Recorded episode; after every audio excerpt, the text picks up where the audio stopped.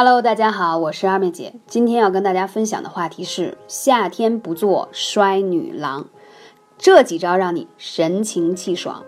夏天是一个繁荣的季节，也是一个展现美的季节。大自然呢，以雨水、枝繁叶茂来展示它的美，而女人呢，可以最大限度的展示自己 S 曲线的身材，还有漂亮的肌肤，对不对？然而呢，我发现周围有些朋友不大喜欢夏天，天气一热让他觉得很难熬，总是觉得特别热，一热就想开空调，还经常喝冰水。每一次看到他们就是很病乏的样子。俗话说啊，春困秋乏夏打盹，这才刚刚初夏，他们就已经占了三样了。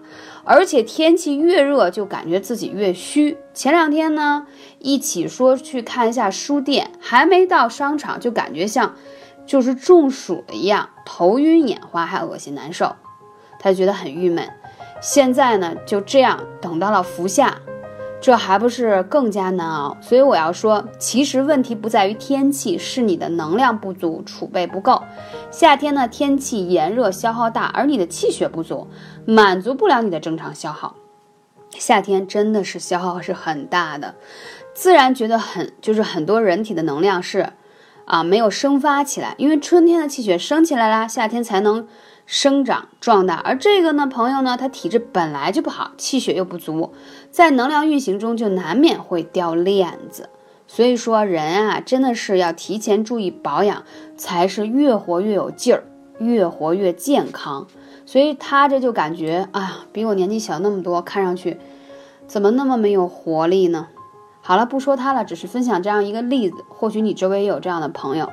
那怕热的人啊，也有可能是虚寒体质。啊，看看你是不是虚寒的体质，你可以来咨询二妹姐，幺八三五零四二二九。很多人都有平时又怕冷又怕热的症状，冬天夏天都不好过，一天当中反复无常，不是寒冷就是寒热，总之几乎就没有正好的时候。但是去医院每次体检又查不出所以然，那中医会认为这种症状叫什么？虚不顾表的说法，就是说。从身体的脏腑功能低下的时候，人体周围的表气就容易不足。什么叫表气呀？呃，打一个特别简单的比方，比如说，同样我们在一个空调的出风口，身体强壮的人呢，可能也就觉得冷；不强壮的人稍微吹一会儿，回家可能就感冒了。就是说，你本身抵抗外界的这种能力比较弱，中医就认为是表气。所以说。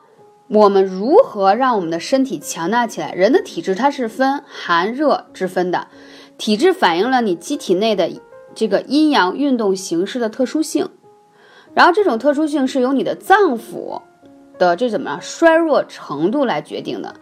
你气血的基础也是很重要的，所以很多人你看他让人热，其实是怎么讲非常虚，而且呢虚寒很严重。所以很多人就会觉得到冬天手脚特别凉，到夏天又热的不行，必须要吹空调。那其实一个好的体质是夏天不觉得很热，冬天也不觉得很冷，这才是一个非常正常的一个身体活性的一个指标。那夏季怕热的人可能是虚寒体质，有三种症状来表明。第一，你有没有觉得夏天虽然很热，但是你觉得你小肚子经常冷？啊，身体中心虚寒的人，有很多人只能只有手脚表面上的湿热，但其实内部却是寒凉的。即使手脚温暖了，摸到腹部还是觉得有点冰冷，这便是身体虚寒的一种症状。还有就是第二种人，容易流汗，怕热人特别容易流汗。这也可能是虚寒的症状，就是你看有些人就是比较胖的那种，还没怎么样呢，哇塞，一脑门子的汗，满脸都是汗，对不对？那这种人也是比较虚的，明明还没有做什么剧烈的人运动，稍微一动就是汗流浃背，这样。包括很多人吃个饭都得拿纸巾擦半天，那个汗流的都吓人。有没有这样的朋友？这也是很虚的一种表现。第三种就是体内水分过多，会导致体内虚寒，就是他是这种水肿的人，当他这个体内囤积了很多过多的水分，你如果不搭理他，那你身体的虚寒症状会持续。就会，就算你还没有任何的说症状啊表现出来，但是呢，你平时会怕热、流汗的体质，如果有以上刚才说到这种三种问题，你就要在意了。那如果说你是这种虚寒的体质，那我们在夏天应该如何调理呢？首先要有一个良好的生活作息，不要熬夜。第二一个，艾灸肯定是首当其冲的。首先说一下神阙穴。因为啊，夏天很多女生为了露这个小蛮腰特别好看，穿露脐装或者睡觉的时候也不在意不盖着肚子。我们肚脐眼这个穴位就叫神阙穴啊，所以它特别容易受凉、招惹风寒。所以艾灸呢要灸起来，用艾灸罐也很方便，这样可以帮助你把你小肚子里头的湿寒都排出去。如果这个穴位引起了很多寒湿的话，它会导致什么？拉肚子、腹泻。还有呢，它还会影响你的月经问题，产生痛经，包括产生子宫肌瘤和卵巢囊肿的问题，都是跟这个神阙穴是有关系的。还有一个命门，我们腰上的部位，因为很多人呢在这个季节穿的衣服都比较短，经常会坐到这个空调的出风口下面，觉得特别凉爽，而且还巴不得开那个电吹风机呀。那个电扇之类的，哇塞，那个冷风吹的不吹到身上，觉得都不罢休。那个寒气就会顺着你这个命门，直接进入到你后面的八髎穴。所以为什么很多女生就是痛经到夏天反而更严重？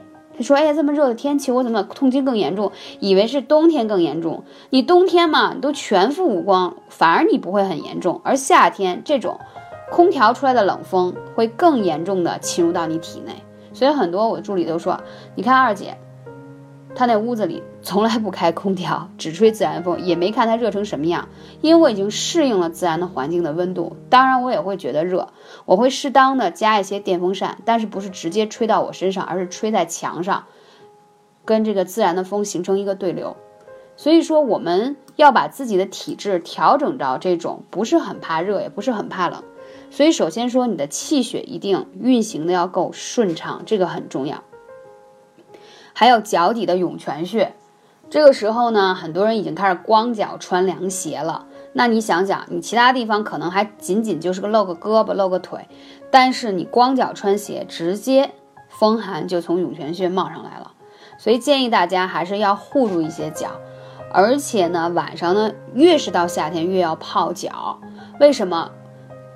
因为其实，在夏天是最容易把体内湿寒排出来的最好的季节，正所谓冬病夏治。为什么在这个季节，很多有关节炎、风湿骨病，嗯，身体疼痛的人，在这个季节去泡脚，反而会让身体变得好呢？就是因为这个时节的缘故。而且建议大家在这个季节泡的时候，泡脚的时候，一定要用有艾叶和花椒。混合而成的这种药草包效果就会更好，因为大家都知道花椒去湿气特别好，因为这个季节的湿气是额外的严重，所以我们需要一些加强一点的配方，可以让我们体内的湿气排出去更好。那在这会儿还要讲到说，这个季节养心很重要，因为夏天在五行当中属火，它对应的是心脏，所以在这个季节呢，特别容易出现心烦啊。然后失眠呀，在这个时候呢，第一个呢，你泡脚就可以让你更好的安睡；第二呢，你可以在涌泉穴上贴上艾灸贴或者绑上艾灸罐，在睡觉之前，那就会让你会更加安神下来啊，因为你肾阳气补足了，你自然而然呢，你就会更加安静下来。同时呢，很多人在夏天的时候，如果汗液出的比较多的话，一定要多喝温开水，可以尝试喝一些，比如玫瑰花茶呀，或者是。